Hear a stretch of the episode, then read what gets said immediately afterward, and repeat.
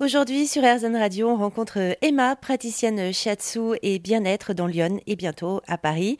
Alors vous faites du, shiatsu, c'était votre formation euh, de base. Vous accompagnez aussi euh, les femmes dans leur féminité, leur cycle menstruel. Alors qu'est-ce que vous faites exactement Vous pouvez m'en dire un petit peu plus? Donc en shiatsu, le, donc le shiatsu c'est un massage issu du Japon, donc c'est japonais qui se fait sur futon habillé.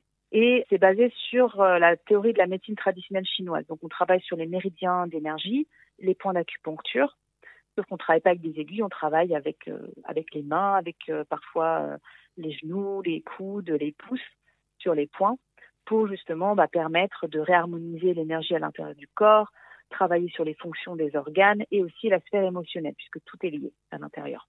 Donc ça, c'était mon orientation générale. Et puis petit à petit, bah, je me suis spécialisée surtout dans tout ce qui est bien-être féminin, puisque dans mon parcours aussi personnel, dans mon cheminement de femme, bah, j'ai eu aussi des, des, soucis, des choses à gérer.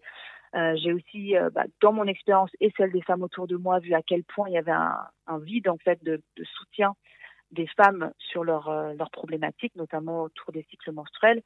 Et puis aussi, comme je m'intéresse beaucoup aux questions de féminisme, d'écoféminisme et donc de euh, préserver aussi euh, notre écosystème cyclique, le cycle féminin, bah, de fil en aiguille, en fait, je me suis spécialisée dans ça.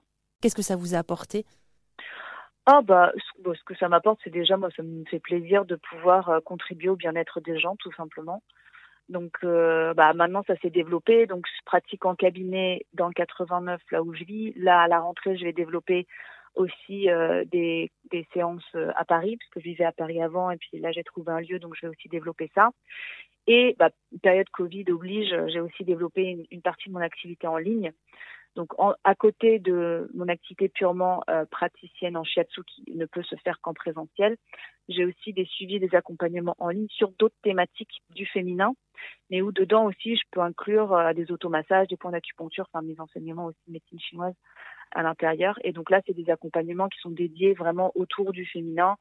Donc il y a tout ce qui va être contraception naturelle, accompagnement d'un projet de grossesse, bien-être du cycle menstruel, donc comment mettre en place des choses dans son quotidien pour prendre soin de sa santé et de son cycle. Donc là, ça rejoint aussi toute l'expérience que j'ai pu avoir avant euh, dans euh, ma démarche écologique.